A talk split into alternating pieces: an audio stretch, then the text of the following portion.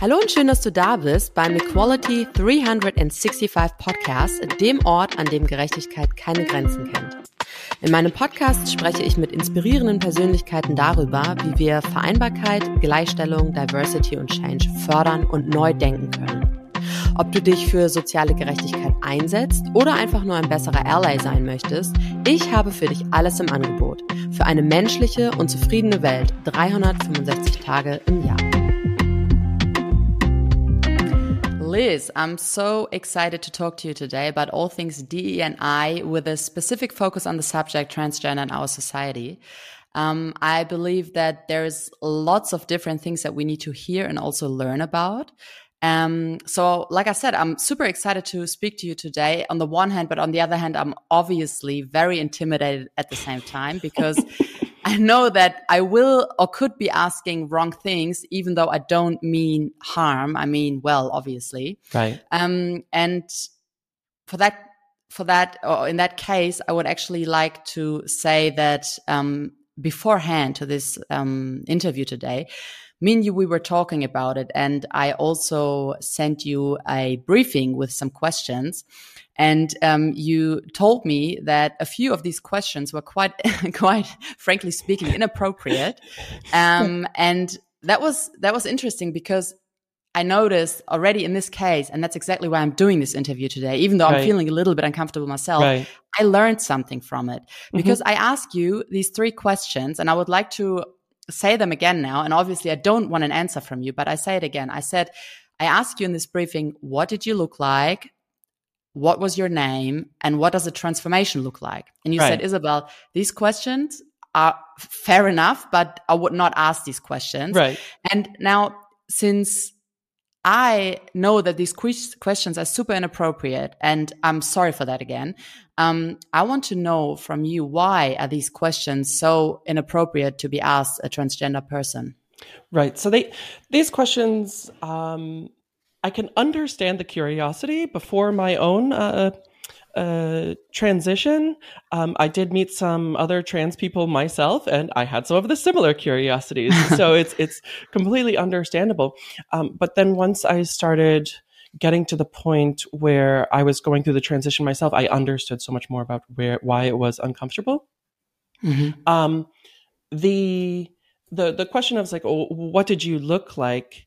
The the the problem with that is that for me and for many other transgender uh, people, our bodies and our presentation, um, it sends signals to the rest of the world about how to read us and how to read our gender. Like we're always mm-hmm. every day picking up on gender cues from all of the people around us. And we are people who have this disconnect between how we sort of feel and how it seems that the world perceives us. And we really don't want to put a picture into other people's heads of, oh, well, yeah, this is what I used to look like, and then have people kind of think of us that way going mm. forward.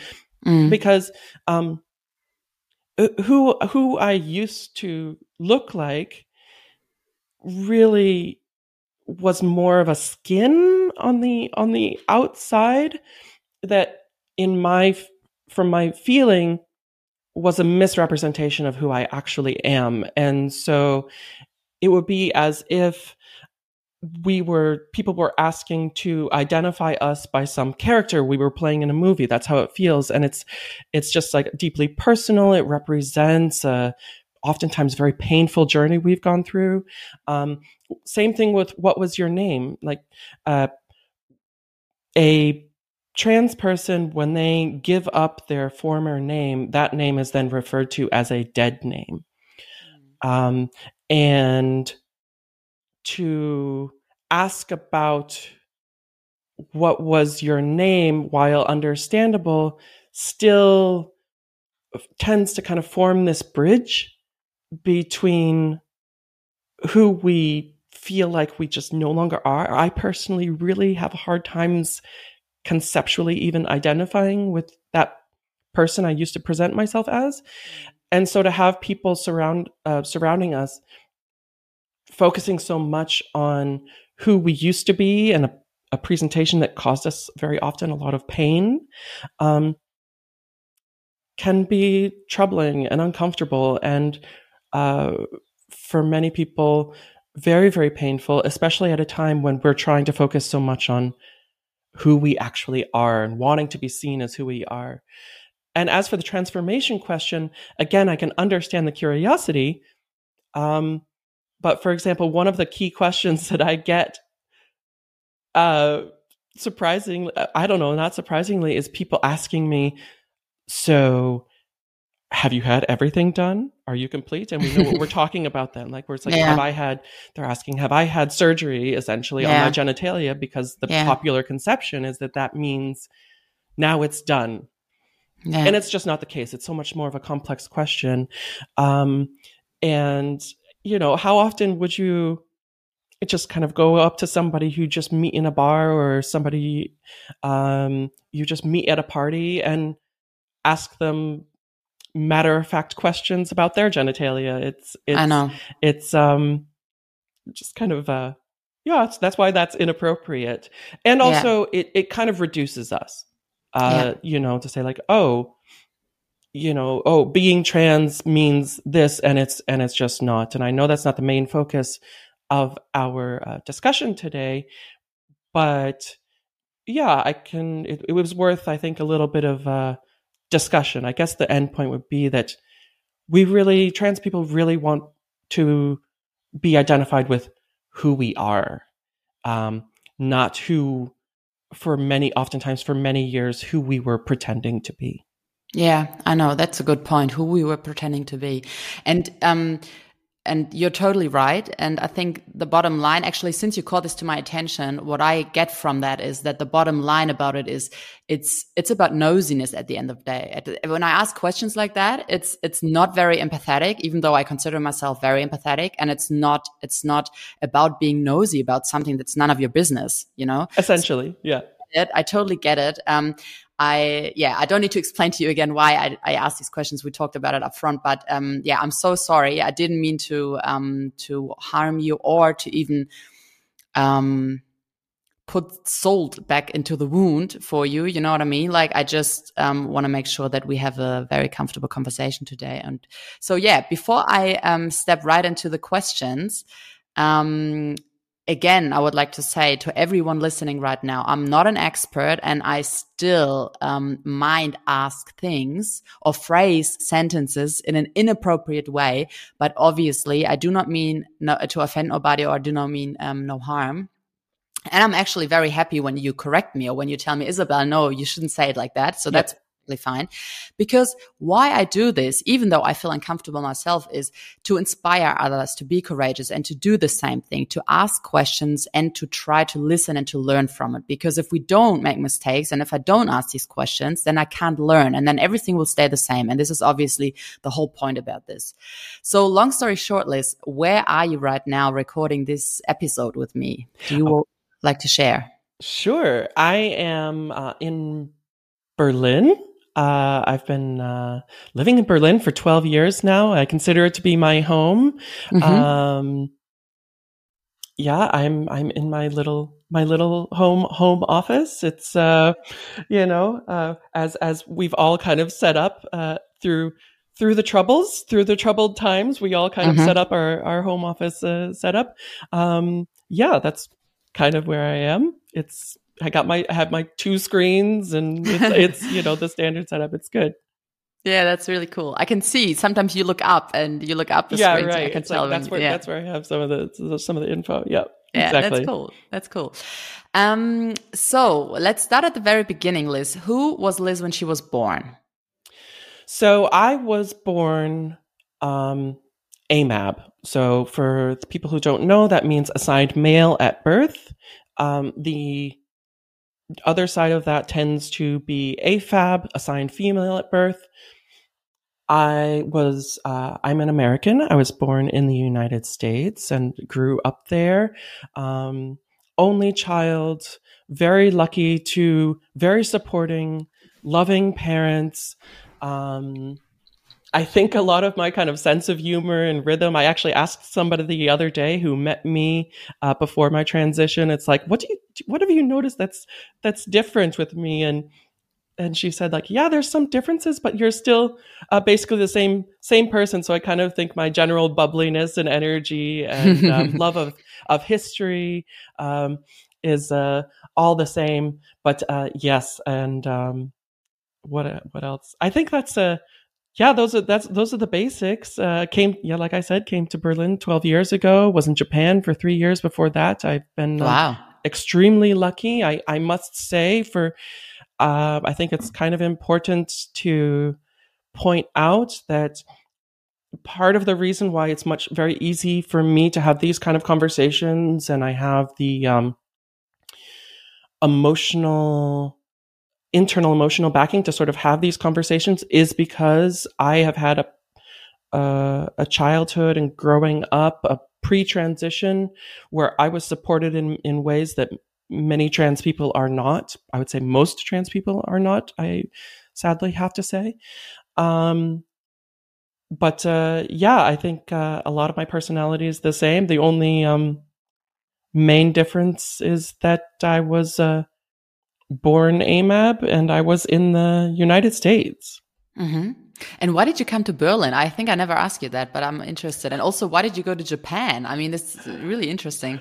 So I don't know exactly why, but I always, always had this thing of going to Japan. And I, I even had a little bit of a dream once that I was, that I, that I had this flash in my dream of a, a Japanese uh, pagoda, like one of those multi-tiered yeah. shrines. And, yeah. um, uh, and, and well, basically I, I originally studied history and education Mm. And I was having some problems finding a a job and uh, in the U.S. And then I went to a job fair, and there was a booth there about teaching English um, in Japan. And I was like, "Oh, I've been thinking about doing this for some time.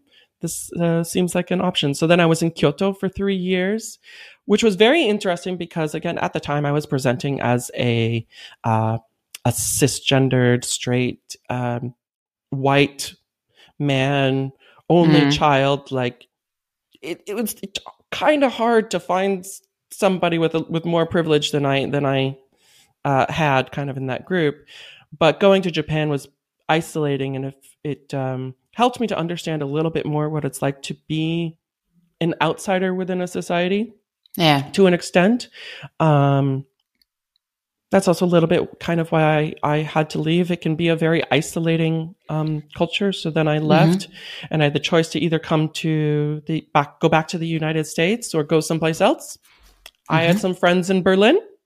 Mm-hmm. And uh, so here I, I came and landed on a friend's sofa and kind of worked my way up first as a teacher and then switched to uh, communications and then eventually yeah. to diversity, equity, and inclusion.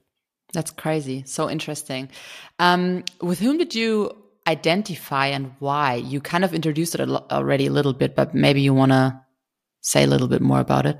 Uh, what I, I, do think it's a bit interesting. Um, so who did I identify with? I am going to say one pre pre transition. Uh, I tried. I literally consciously tried to figure out how to be a man by emulating, uh, trying to be Han Solo, which I think was just not. Right. I like that. Not a good idea. I don't think it was a really good idea. Like, there's just, uh. just some of Harris, Har- a lot of Harrison Ford's characters are, yes, very charming, handsome, sure.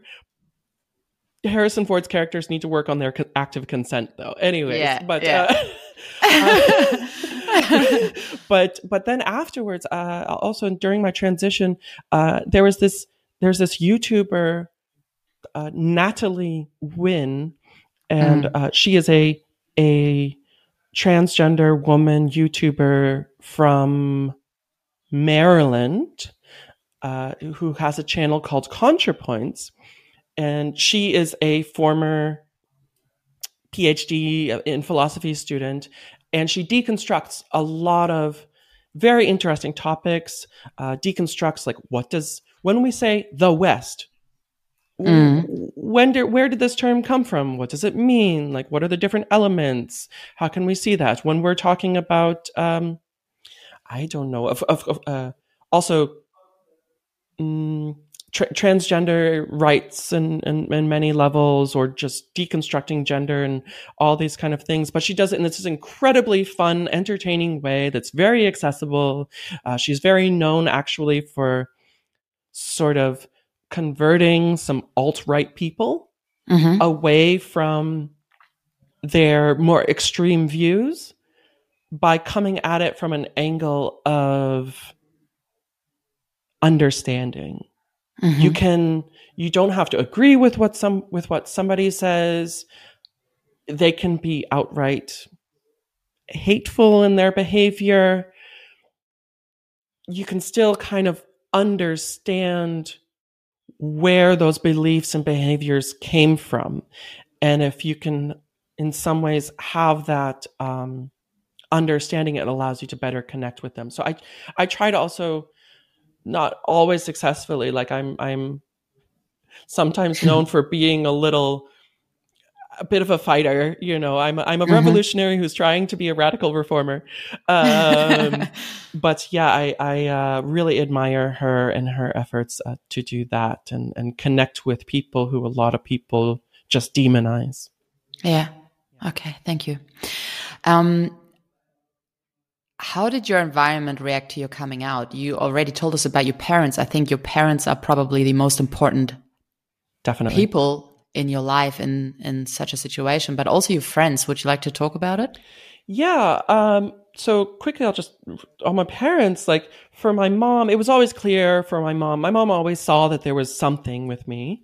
Uh, mm. For her, when I came out, it was oh, finally. Like she was just really relieved to just kind of know what it was and was very excited for me in the sense that I had arrived at what that point was.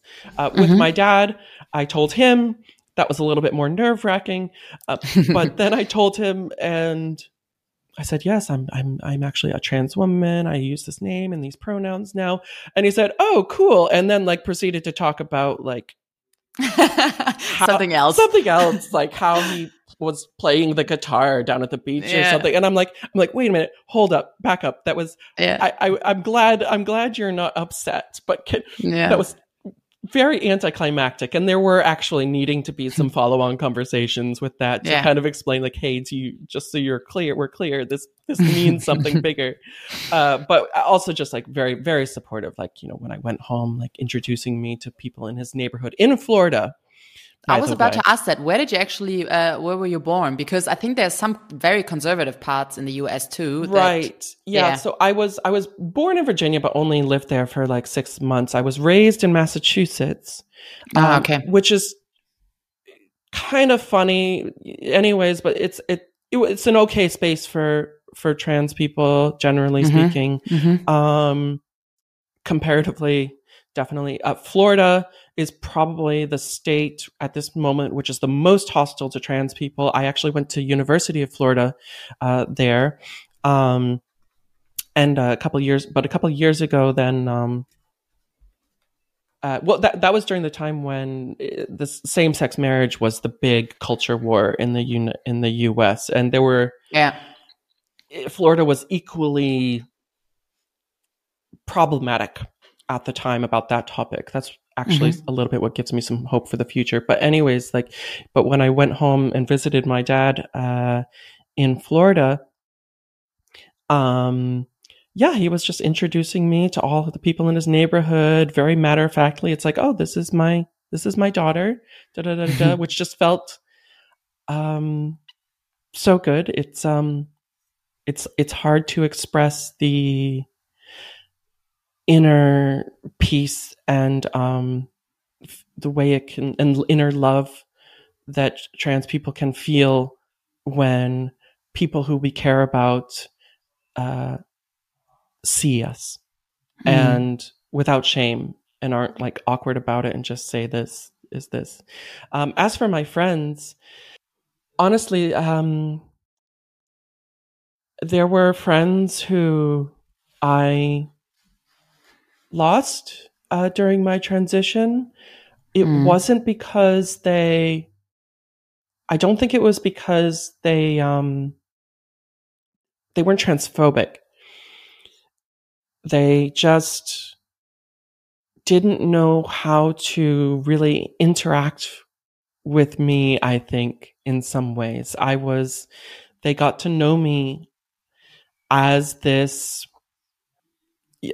cisgendered, eh, from their perspective, cisgendered, Yeah. straight dude, um, who was kind of desperately trying to figure themselves out and de- deal with these repeated cycles of gender crisis and Mm. um, which fed into some of my relationship dynamics. So that then once I really found myself and and kind of became a different person um, in some ways, it, it was it was like some of these friendships we just weren't quite sure how to continue relating to each other. I do have some friendships that did carry through. Uh, some of them are people who they kind of I just like there was this one friend I we were sitting on the balcony and you know it was a summer night and um it was my friend my friend Lisa and I'm like oh, hey Lisa I just got to tell you it's like I am um I'm actually a trans woman um and uh could you use this name for me and I saw her she took a, just a drag on her cigarette and just kind of looked out into the distance, you know, that kind of thinking look on her face, Mm. and putting all the pr- the puzzle pieces together, and she just said, uh, "Yep, okay." Hmm And because it, just it just clicked, it just clicked for her. And so I did have some of those friends too, but also just I've met so many friends who this is this is the only way they've known me, and Yeah. and they've some of them have said like I can't I just some of them even forget that I'm a trans woman sometimes. Like uh, when when sometimes a friend will talk to me about um uh like period issues and say like oh you know this and I'm like I'm like Yeah, "Mm, know. thank you for including me in the conversation. I I do not have a uterus, but thank you. Yeah. Like, yeah. yeah. That's actually very cool and sensitive. You know what I mean? yeah, like, it's really beautiful. yeah, yeah. Yeah. Um, I was just thinking that's a stupid question, probably, but I have to ask it anyways because I'm very curious. Have at Um, it. Okay. Um, is it actually offensive when someone calls you a trans woman and not just a woman? Because you, like you said, you you are a human being. Yeah. Full stop. Yeah. And you are a woman. Your name is Liz, Elizabeth, actually. Mm-hmm.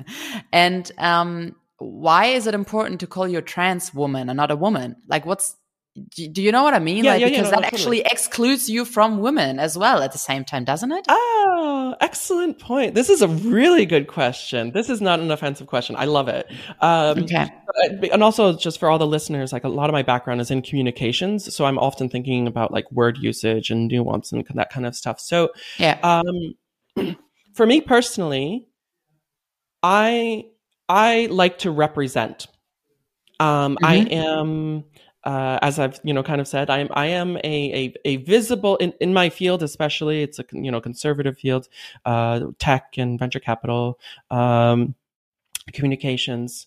I am a vis sort of sort of I think uh, many times visibly trans, uh, sexy um, woman, just kind of Mhm. very much there. I my trademark is red lipstick. You like I I'm boom. Um, Yes. Not not to be ignored. Um, yeah. yeah, I can agree on that. you got my support. right. Um, and so for me, it's important to to say I am a trans woman um, openly, uh, to, and to represent that as being there being nothing wrong with that. But in this case, the the the function of trans, there is a space between trans and woman, and I could say transgender woman, but um, and I I um so the the thing is there is I, I do like to represent. I am a woman However, I do think sometimes if we just say woman, it can imply that there is a universal experience of womanhood. Mm. And it's just not true. Um, mm-hmm. I understood, I know, know with a, a certain schools, especially second wave feminism, there has been this really big push to get everybody under one umbrella, mm. which makes sense in the context. If you, politically speaking, need to be a to assemble a driving force for change, it helps to be under one label. Um, but where we are now, th- but that is historically also oftentimes excluded um, that that uh, type of feminism has excluded lesbians. It has ex- oftentimes excluded uh, black and brown people. Um, it is often excluded uh, tr- uh, transgender people. So for me, it's just it's as if I were to say I am um, a I don't know I am an American woman. I am I am a white woman, uh, mm. which is a particular experience of womanhood. Mm. Um, I am a trans woman. I, uh, you know, uh, you and we did discuss this. Uh, I'm not mm-hmm. assuming uh, mm-hmm. you are a cis woman. Mm-hmm. Um, we are all women, and I, I think if we are willing to embrace the fact that there are differences in the experience of womanhood, womanhood, and speak to each other about that, we have so much we can learn and so much we can gain, and we can become uh, our our movements for. I, I, don't like to get too political because I, you know, but uh, to push back against the pa- patriarchal structures in society, mm-hmm. if, if we embrace our different and learn from our own differences, we can do that more effectively instead mm-hmm. of seeing them as divisions. And usually, I think those that idea of, of them um, being divisions is a tool of divide and conquer for those who would um, not want us to make as much progress as we would like to make as women within society. So, oh yeah. So on the so basically, yeah. One, I'm not ashamed of being trans. I I think it's a unique experience of womanhood. It is distinct and different than being a cis woman. Um, mm. and um, yeah, uh, I think I think we need to talk about those differences. We need to have the uncomfortable conversations.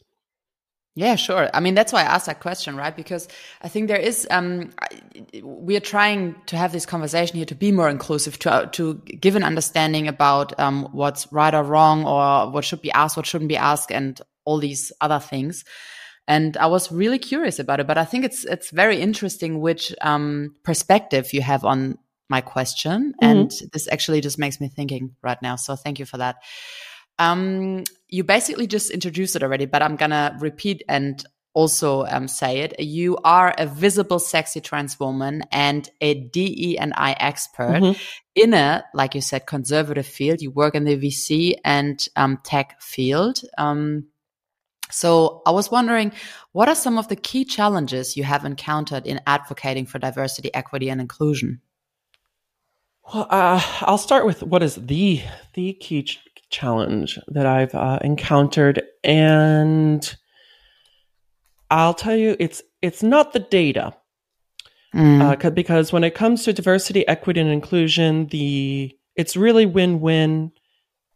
People, you know, it, it reduces uh, inequality uh, regarding marginalized people, and there is a solid business case.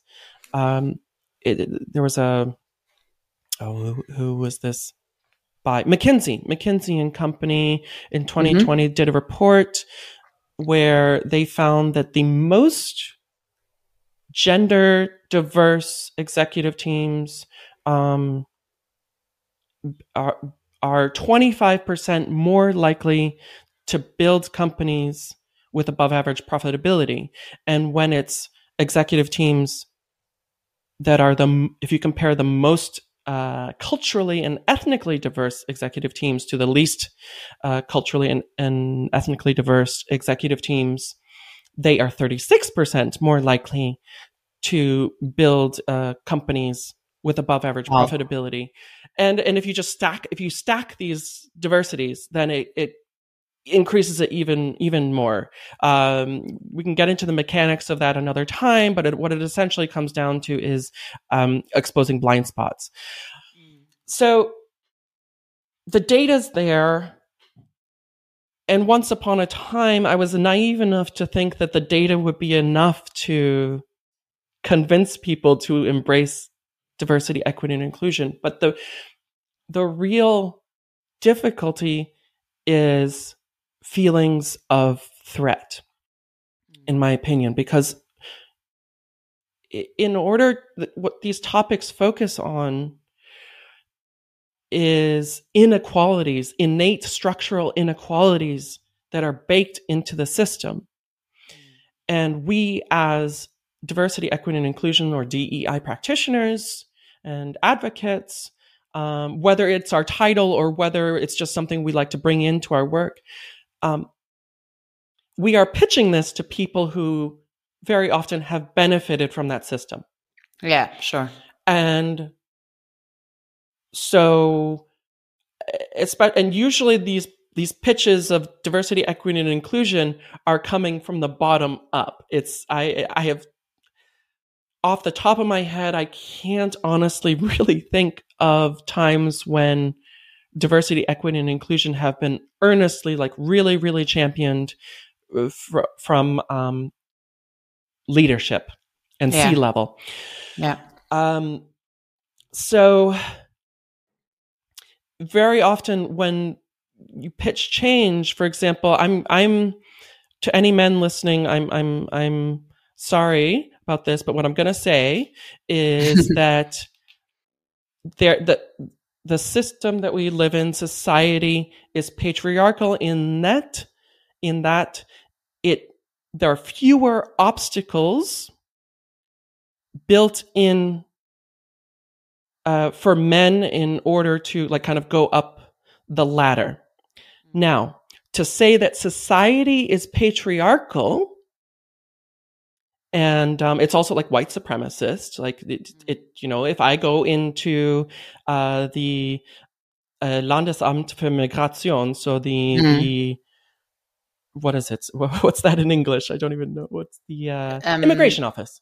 Yeah, I yeah yeah. You know. For something with my visa, I can think. I have. I think to myself, oh well, and this is at least I'm white and I don't mean this to say like, hey, I'm better because I'm white, but I do know that the likelihood of me having difficulties is lower when interacting with yeah. bureaucracy because of the fact that I am white. So that's super sad. Right.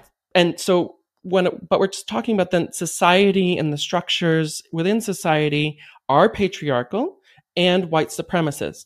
Now, me talking about that to a white man very often what is heard is I'm they they will often hear that I'm saying you are sexist, you are misogynist, you are racist, but that's not what I'm saying.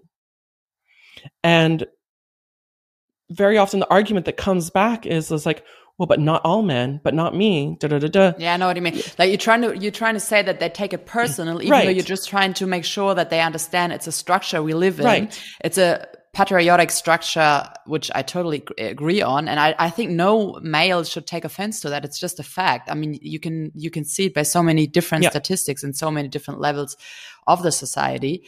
Um, yeah, sorry, I didn't mean to interrupt. No, no, no, no, no, no, no. It's good yeah. sometimes to get a little bit of a summary because I can spin off a little bit. Um, like, um, uh, um, right. So, so, so it's it's so hard though to to overcome that uh, discomfort.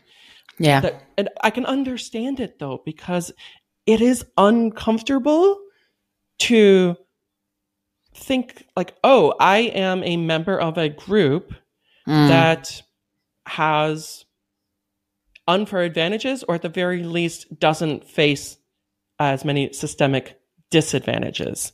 Yeah. Um, and that's threatening because it make, can make people think about, oh, are you saying that I got where I am only because of uh, whatever the the color of my skin or or or my gender? Um, and it's like, no, I'm not saying you're not talented.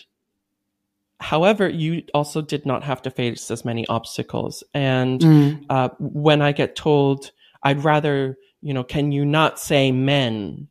Yeah. It's like, well, then how how are we going to talk about this then? How Yeah. how can we have these difficult conversations if I'm only allowed to discuss individual people? Yeah. And- yeah.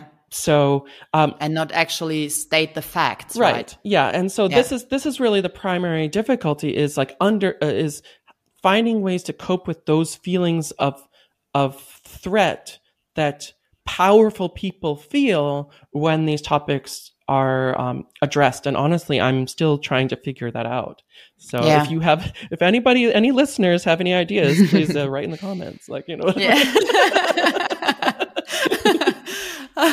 That's cool.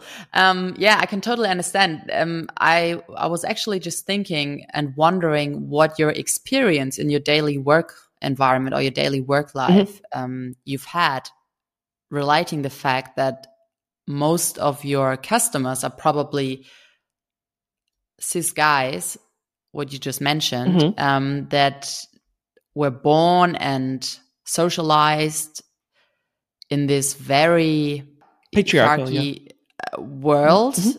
um, or society. So, um, how do you actually bring your points across? How do you actually transform a culture for a company or an organization that is led by someone that feels comfortable in these structures? Mm. I, I don't know how satisfying my answer is going to be because it's it's the real answer is um I usually you don't. Um most of the people who I interact with are in the field of HR, they are in the field of communications. Essentially, they are people who have been tasked with addressing diversity, equity, and inclusion. Um, the the the extent to which they have been empowered to make change is variable. Um, but in the end, you you absolutely do need buy-in from the leadership for it to be really effective. And both myself and uh, some other diversity, equity, and inclusion consultants that I know have had times when they uh, have chosen to not work with clients because it was clear that this just wasn't this was only optics. There was nothing else here um so you know it just it just was a little bit of a waste of time. Um what i will say though and this is something the way that the whole field has evolved in just like sort of the the 3 years that I've been in it there are more people who in in higher increasingly higher positions who actually do believe in diversity equity and inclusion and and what it can do. I mean uh, i really think probably part of that's because europe really dug into it more at during the after the murder of george floyd and the black lives um, matter I don't know if I like to call it a movement because it kind of was a big well and then it died off. Uh, Yeah, so yeah, I like to call it the Black Lives Matter moment. Um, Yeah. But a lot of those people, a lot of people started to get really interested in it, in it at that point, and then over the couple of years, they have risen some in their career. Mm. So I would say, okay, how do you convince people like that? Very often you just don't. But Mhm. my biggest learning that I've had over this time is try to find the people who if they're even if they're not warm cells, they're at least on the fence and willing to listen and willing to be convinced. Yeah, yeah, yeah. I was about to say that, and that's also my impression. Um, I've spoken to a lot of DNI experts and people that work in, in that field and similar. And most of them say exactly what you say, but they also say and admit that the good thing about it is looking towards the future. And that's what we try to do. Um, that so many people are willing to talk about that subject. They are willing to pick it up. Maybe, yes. and maybe that's what I'm wondering sometimes. Maybe it's not even too bad if it's just for one moment or if it's just for a cool social media post, you know, mm-hmm. like for example, for Pride Month or mm-hmm. whatever. Um, maybe it's enough for this moment to just get them on board and make sure they don't stop in the long run. It's a foot in the door. Like I, yeah. for a very, very long time, I, I do believe there was a, there was a shift for a very, very long time. Uh, diversity and inclusion, uh, diversity, equity, and inclusion was all about getting awareness and just, just, just saying as loudly as we could, Hey, this is important. This is important. Pay attention. Pay attention. And we've come around to the point, I believe, where it's no longer really an option to just mm. ignore it. Mm. Even if it is just lip service, it's like, okay, there, there's a expectation in many ways that companies are going to have somebody who is in some way responsible for diversity, equity, and inclusion even if it's some, even if they're not paid for it, which that's a whole other conversation, but there is that pressure. And in some companies, that'll not go forward at all, and it, it will just remain a rainbow logo in June. um, and that's it. But for others, little bits will, it'll be a snowball effect and it, and it will mm. grow. And as more and more organizations and more more companies start taking it really seriously and mm-hmm, actually mm-hmm. engaging with the topic in a meaningful way that adds pressure then to the other companies so yeah we don't have to get everybody at once nah you know? true so yeah, i totally agree you know let's just focus on working with those who who who who want to do it right you know there's enough yeah. of that yeah so um I would like to to um, switch to another topic that I find very interesting: um, intersectionality. Yes. Um, what do we need to know about intersectionality in this regard? Because you kind of mentioned it when you talked about the immigration amt. yes. Yes. and and you said, look, I'm a I'm a white trans woman, mm -hmm. but you could also be a you could also be a um person of color, mm-hmm. trans woman that is a visible Muslima, mm-hmm. for example. Mm-hmm. mm-hmm. Um, what does that mean? Why do we need to talk about it? What do companies need to know about it? So, uh, the the word intersectionality is really coming into diversity, equity, and inclusion practice uh, now. Um, mm-hmm. First, I just want to say what it's not, because I, I yes. sometimes see it being used in this way, and this is important.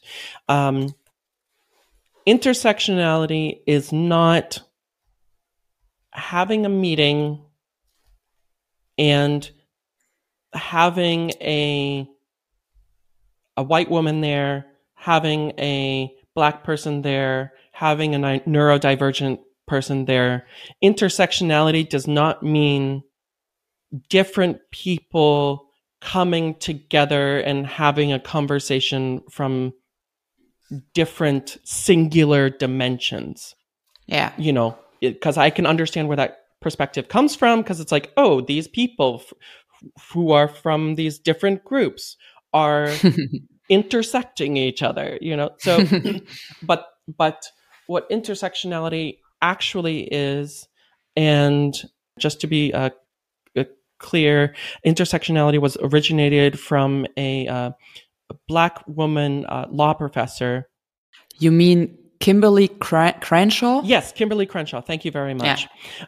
Um, I do think it's important to say that this is not a concept that is just new on the scene. It is uh, a, a lot of these things actually do tend to originate from black women and i just thought that was important to mention um, Mm-hmm. but what intersectionality is it's recognizing that is that you can there there's there's white women and then there's like black men but if you are a black woman the the levels of obstacles that you face within society are stacked so Yeah. in, hang on, let me interrupt just to make sure that everybody um, can follow along. Yes. Because she is black and she is a woman. Yes. That's what you're referring kimberly to. Kimberlé Crenshaw yes Yeah. yeah, yeah, yeah. And that, no, no, no. But also that's what you're referring to intersectionality. yes Yes. yes this hypothetical person if somebody is a a black woman so she is black and a and a woman Exactly. um then somebody in this situation has to deal with both of those at the same time and also deal with both of those within each of those groups because like um, i mentioned before there there is a historical strain of um, it- within feminism of focusing on middle class cisgender white women yeah. um, so there, in other words, there is a a strain of exclusion and and, and racism, honestly, with within um, feminism. Uh, I'm not saying feminists are racist, to be clear. Uh, you know, and also though within, uh, especially, I just know within the context of, say, the American Civil Rights Movement of the 1960s Mm. and 70s, Mm. notoriously often misogynistic.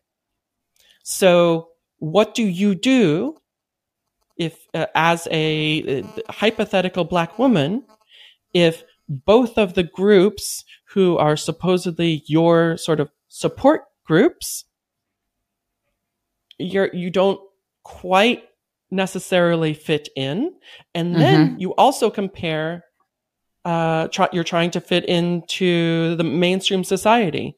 So kind of your your uh, the the obstacles that you face are multiplied across all all aspects of your life. Um, and uh, stack on top of each other. Um, now you go even further. Some of the most vulnerable people are uh, uh, trans women of color, um, the level of violence that they face, the murder rate for that group is just atrocious. Um, And then, as you said, it's like okay, and if if this were to be a, uh, shall we say, a, a, a black trans woman uh, who wears a headscarf, Mm. eh, what do you do? That is intersectionality. So Yeah. if you can design a diversity, equity, and inclusion practice and policies where that person can have access to decision making and be Yeah. included in conversations, where that person feels welcome, where that person has psychological safety within your organization, that is the basis of a successful modern diversity, equity, and inclusion practice. Not Right. looking at a single dimension, which historically within uh, Europe has tended to be um, binary gender diversity. Yeah. Um, yeah, but this is the shift that's going on right now. So that's intersectionality. It's, it's centering people who face stacked, you know, multiple forms of discrimination at once. Yeah. Okay. Now you brought me to two questions, and the the question I just wanted to ask you was the exact uh, same thing that you already answered. So thank you for that. Um, but now I'm wondering. I remember that we, me and you, we we talked about um, this whole topic beforehand, and um, you were saying that you actually don't feel very comfortable um, by calling this whole topic diversity, like D E N I diversity, because you say people shouldn't or a person shouldn't be called diverse Right. but rather a team is diverse Right. do you want to do you want to i think i find that so interesting and i think you're so right but can you put a little bit more info to that Yeah.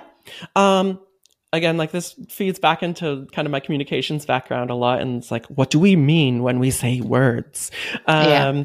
And it, diversity actually means m- many different kinds. Like that's kind of the definition. It means a variety. And while, yes, as individuals, we can say that we contain multitudes, we, it is not really accurate to say, oh, this is a diverse person.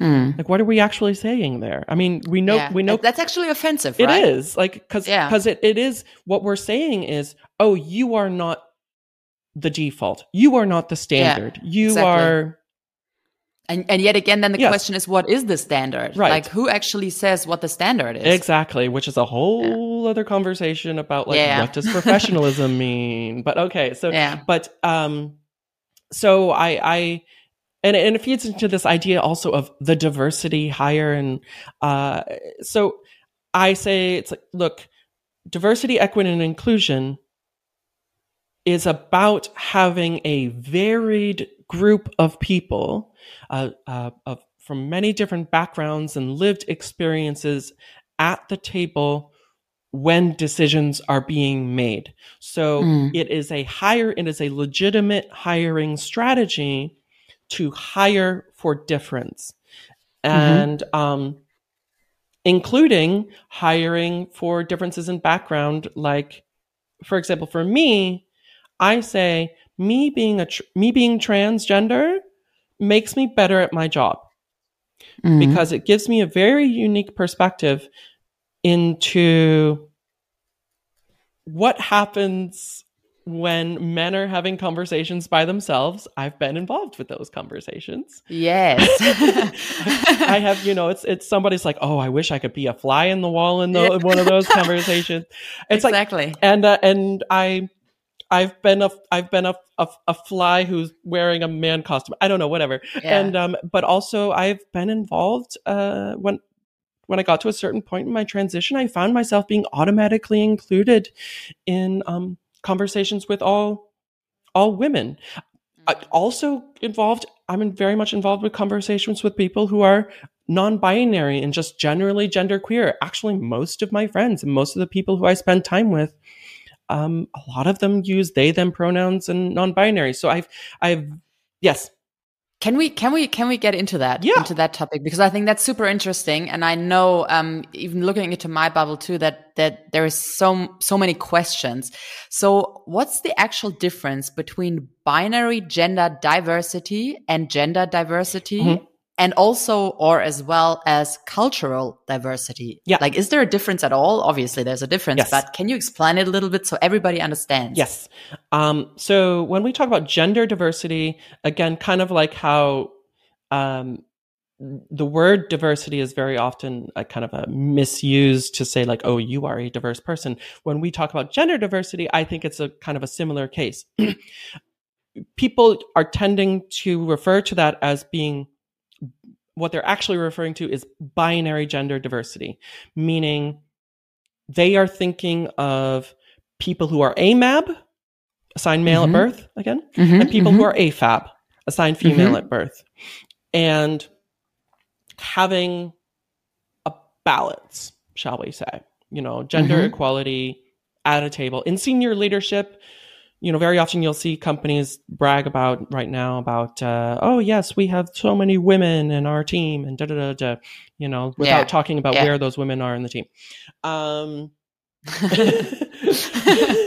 good point. Right. Good point. But, okay, so binary gender right. diversity means uh, men and women at a table, for example. Right, but that, it's like the, were... it's like the pink and the blue, and that's it. Okay, you know, while Very gender diversity. Yeah. Uh, I think we should move to a place of um, embracing the whole spectrum of different kinds of genders, like people who are non-binary. Like we need to we need to do much better at including that that group of people because.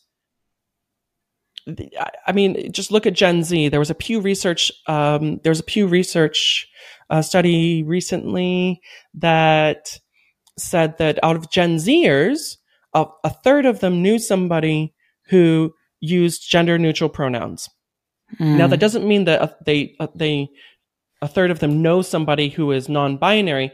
Using to be clear, using gender neutral pronouns is not necessarily an indicator of somebody's gender identity. Mm-hmm. Gender expression and gender identity are separate things. Um, but that, again, that bridging, that kind of gender bridging perspective is really valuable. So if you can bring, if you want to have real gender diversity, you want to have people who identify as cis men. You want to have people who identify who, who are cis women. You want to have trans women. Like I am a binary trans woman. Like I do not consider myself to be non-binary. It's not how I feel. Um, but this is the way that things are going and, and in no small part because, uh, younger generations just oftentimes don't see the point of focusing so much on gender and gender roles and what it's supposed to be. And so I think we need to open ourselves up to those possibilities more and what it means. Um, I, it's, it's, I can't dive into being non-binary too, too much because I'm not. Um, mm. However, what I can say is that it's it's not the same as being a woman. It's not the same as uh, being a man. Um, I've had a big learning that I really, really cannot mm, judge somebody's gender identity by their uh, gender, uh, by their uh, gender expression. Like, I, you know, our listeners can't see you, but you are generally a very feminine presenting cis woman. Yeah. Um, but I've met people who are as femininely presenting as you, but who use he, him pronouns. Mm. So, and that's yeah. a good example. That's yeah. a good example for the wordage. Yes, I think. Yeah, to make to understand what it what it actually means. Right, and so that's good. I yeah. think that's just a general example of of gender is a much more fluid and open thing that most people are kind of used to. You can still be who you are. You don't need to stop identifying yourself as a woman. You don't need to stop using the pronouns that you want to use. It's just realizing that it's a bigger picture. Okay, so the pronouns, yes. um, honestly, they confuse me. They they confuse the hell out of me sometimes. Yes. Um, and I think a lot of other people feel the same way. And besides that, I think it's okay to say that um, this whole topic is very complicated, and it's okay to feel like that and to be uh, yes. confused sometimes. You know, Definitely. I think, but but I think in time and with openness and with tolerance and respect, we will learn and we will.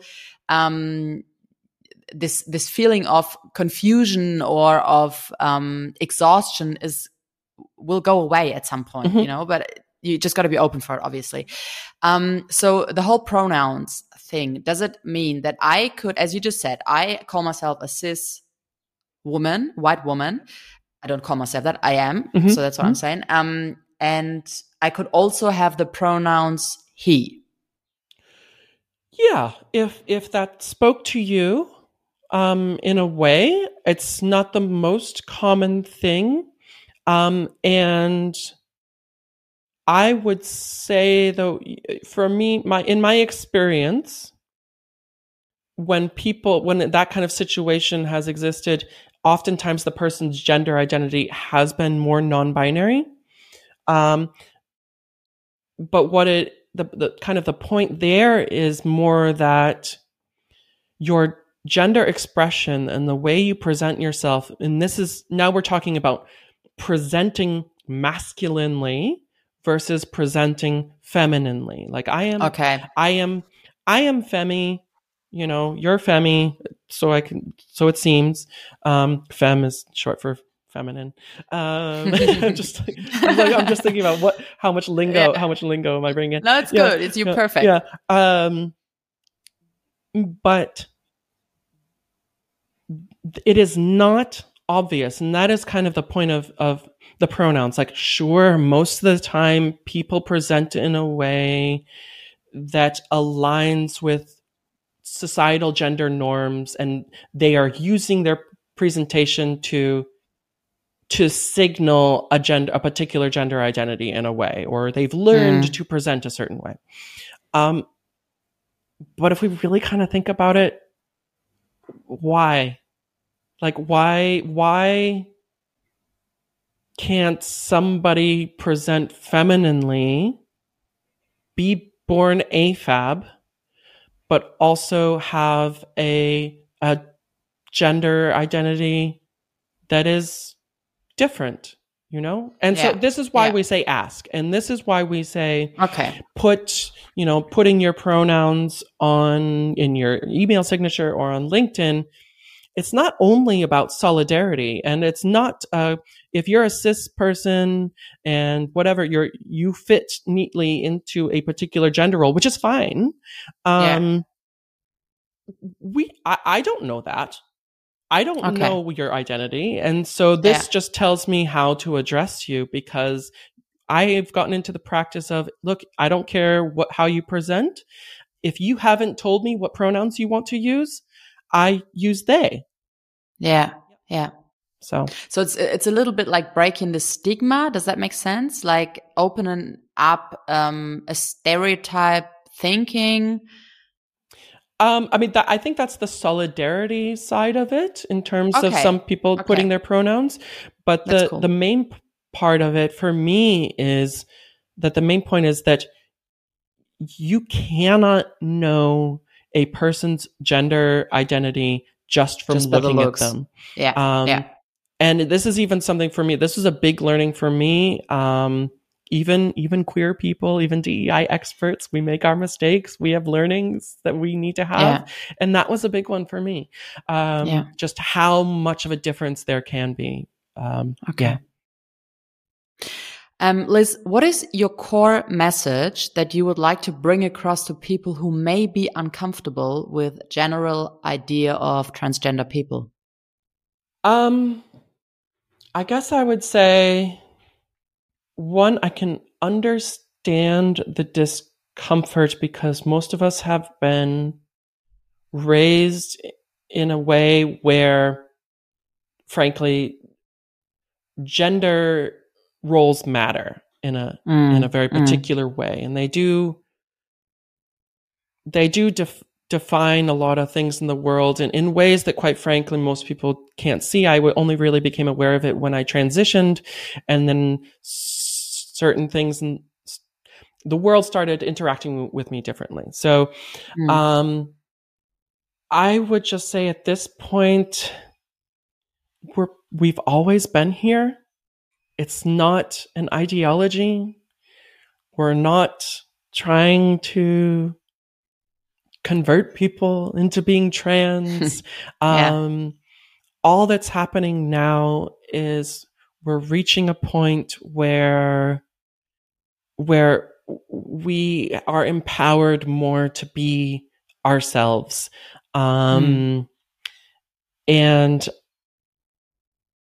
talk to us. Let's find ways, like through all of these issues of, you know, trans people playing in sports. Look, there are real discussions to be had. I personally Mhm. think that maybe we shouldn't be ranking sports by separating sports by gender. Like, there's plenty of cis women who can compete with cis men. Maybe Oh yes. like let's let's kind of like in in boxing like you can have um i'm not a fan of boxing but like but but essentially saying it's like look we will put you into a different league based on your proven ability yeah. and so i point. think that's a useful um way to move move forward um we're not trying to erase women we're not trying to allow um, make it so we people don't have gender anymore um in the end we just That's a good point too. Yes. I think. Yeah. we just kind of um, want to live our lives and be part of society without being in danger honestly Yeah. Thank you for asking that No, of course. Thank you for answering it um, and being so open about everything that I've asked you so far. Mhm. Um, in our first conversation, we talked about the fact that white middle class cis women are often reproducing racist structures. Mm-hmm. And I think that's a very important factor of this whole subject. Yeah. Um, would you like to explain why this is? Yeah. Um, Mhm. And I, I would just tweak that a little bit from from our kind of uh, uh, relating to a previous conversation. I would say reproducing like white supremacist structures Mhm, because again, I mhm. don't want to say that um, by doing this, I'm we're not saying that um, white middle class um, women are racist in what in Mhm, in, mhm. in their yeah, yeah, yeah, in their no, feminism. Of course. Um, however, a lot of movements for gender equality have really focused on kind of trying to fit in. Like it's this very much, you know, uh, this idea of. I've I've worked with women who have really loved that the fact that they can be they can be one of the guys, um, and very often eh, through trying trying to support women, oftentimes the messages that will come across will be, "Oh, well, we need to support women in being aggressive." It's like, well, but, but Mm. maybe being aggressive is Oh. not always the best way. Maybe there's a whole ton of other ways to address these things. Um, I agree. and one of uh sometimes one of the some of the practices that come about is through these movements for binary gender equality is there can be a a fear that if a message gets too mixed up with other movements for equality for example if um you know sometimes sometimes it's like oh okay well if we are including trans right now you know if we are including trans women um i know you asked about race but it's it's a similar phenomenon. Um if we are including trans women in our feminism then that opens a point of attack from the rest of society or um and we don't want to be we don't want to open that weakness. And that also happened very much historically for example in the movement in the uh, US for for voting rights. Uh some of the how was it uh, I think it's Alyssa, um, Susan B Anthony Elizabeth Stanton um I only found this uh, out recently I read this fantastic book um uh, it was en- entitled to the the the trouble with white women a um, a counter a counter history of feminism um, that these kind of mothers of early first wave feminism at the time gave vicious speeches talking about how are you going to give the vote to black men before you give it to us because um, you're gonna you're gonna leave us vulnerable to those animals like a lot of Oh. really nasty racist Yeah. language Yeah. um Yeah.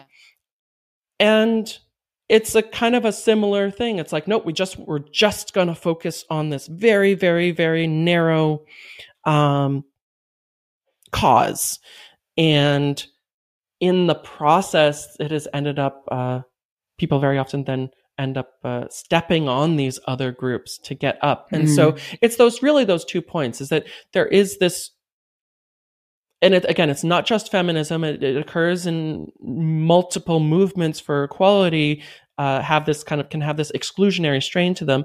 Um, and and it just so happens that in feminism uh, it can often be uh, a kind of um,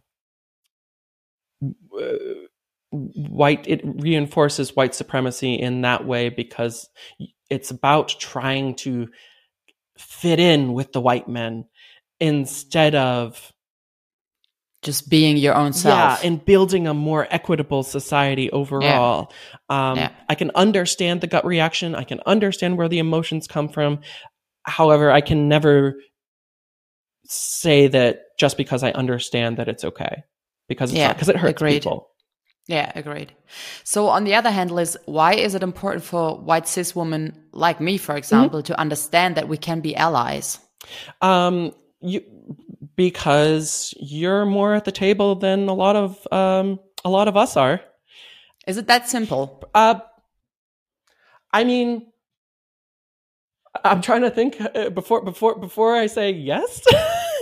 I'm trying to think like, do I actually think that? I I think that's you know that can be a larger conversation. Like a lot of the points we've talked about can be larger conversations. Yeah. But but honestly, yeah, uh, th- there is when there's when there's only one point of removal from the main power structures, um, then that makes you a really wonderful bridge uh, for for larger movements for equality. Um, the um, I have had a wonderful colleague where we were a really great team because she was more kind of more conservative and could you know kind of damp down some of my more like yeah we're going to take on the system like tenden you know tendencies which are which are for some people off-putting which is fine which i get you know um it, but each of us needs to be there and yeah, agreed. And so what I'm saying is we we have opportunities to build coalitions. The one thing that I would say about allyship though is that um I would request that people please just don't just declare yourself an ally. Because I've seen people who they declare themselves an ally and then go on to say some really not helpful things. Um, you know, it, it's it's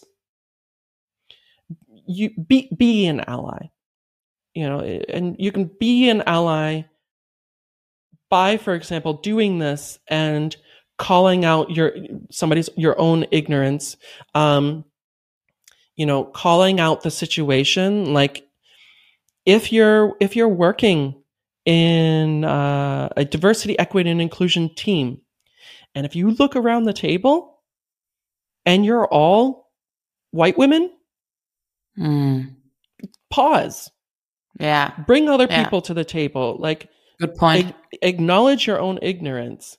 Um, that's, and to be clear, that's not um, the way that differentiates from kind of white saviorism, because there is this also stream sometimes within feminism of being like, oh, I'm going to rescue I'm going to rec- rescue the poor brown and black people.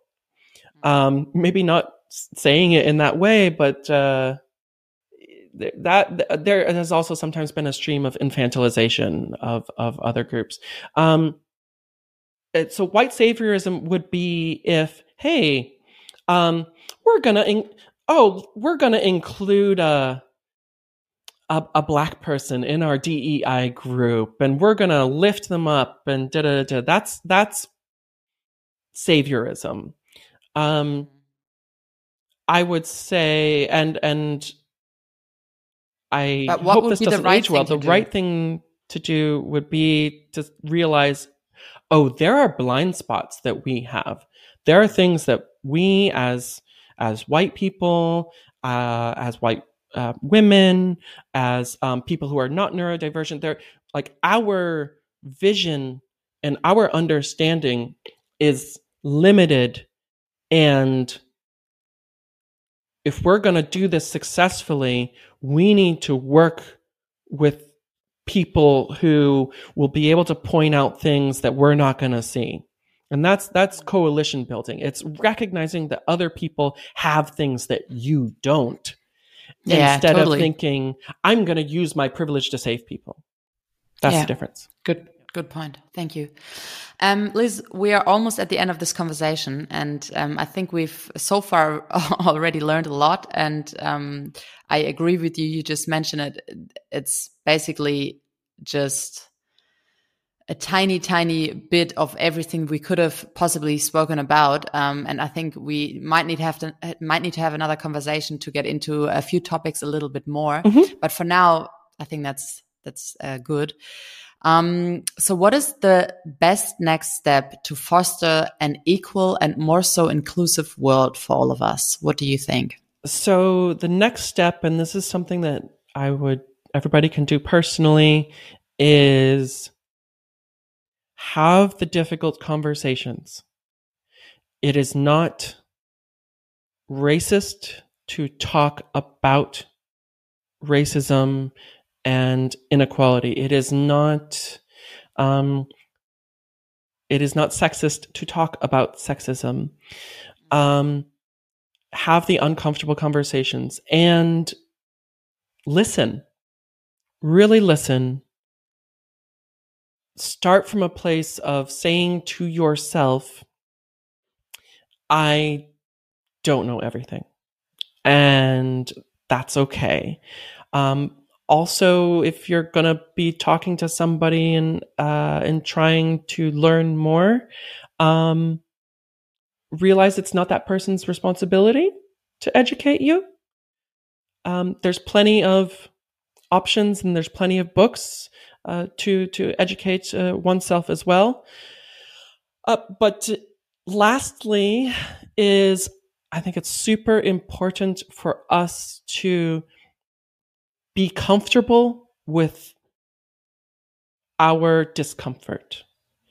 Oh yeah, good point. Is because because these important conversations are uncomfortable. But if you get through them, they can be super enriching. Mm. Um, not just personally, also for business. If I'm just throwing that out there, um, yeah. And also over time, the conversations get easier. Um, and kind of, you know, having a little bit of patience and realizing that sometimes people are going to be a little upset and that's fine. It doesn't mean that they're saying you're a bad person or whatever. Just, you know, just have the conversations, get comfortable with discomfort. And I, if, if it will work out, I will work out as, as long as you're kind about it. Yeah. Yeah, it's a great impulse. Thank you. Um, here's a question from my last guest Ooh. for you. And she asked you, what is your intrinsic motivation in your job? And how did you find that motivation for yourself? My intrinsic motivation is that I just, I just really wanted to make a difference. I, uh, when I was 34 years old, my best friend of mine said to me, um, you know, you're a good person. You don't need to worry about that anymore, which I think is a really hard thing for a lot of us just coming to terms with we are good enough. Um, now and then, and then he said, uh, but now it's time for you to figure out what kind of you want your life to be about. And I eventually got to the point where I decided that I wanted to, as much as I can, maximize the joy in the world and minimize the suffering. And I have these communication skills and can talk to people, and I'm an educator. And it's like, okay, these are the tools I have at hand. Um, I guess I'll use them in this direction. So that's my um, intrinsic motivation. And was there another part to the question? No, no, no. Okay. That's, that's perfect. yeah, so that, was, so that was that. Yes. Yeah, that sounds lovely. Um, do you want to give my another guest a question as well? Yes. I would say, what is a time, a moment where you felt humbled by learning something new. Mm, thank you, Liz. Thank you so much. I am um, very inspired by you. I, I, I think you're such an eye-opening person. It's it was interesting talking to you. I think we've learned a lot, and I'm very happy that you were so open and um, also heart like by heart open to talk to me and mm, we're all in this so together. however, we're all in this together. Yeah, yeah exactly. Thank you so so much. I appreciate it. Thank you. Das war schon wieder für heute. Wenn dir diese episode gefallen hat dann abonniere meinen podcast und unterlasse mir gerne eine bewertung. Bis zum nächsten mal. Merci und bye bye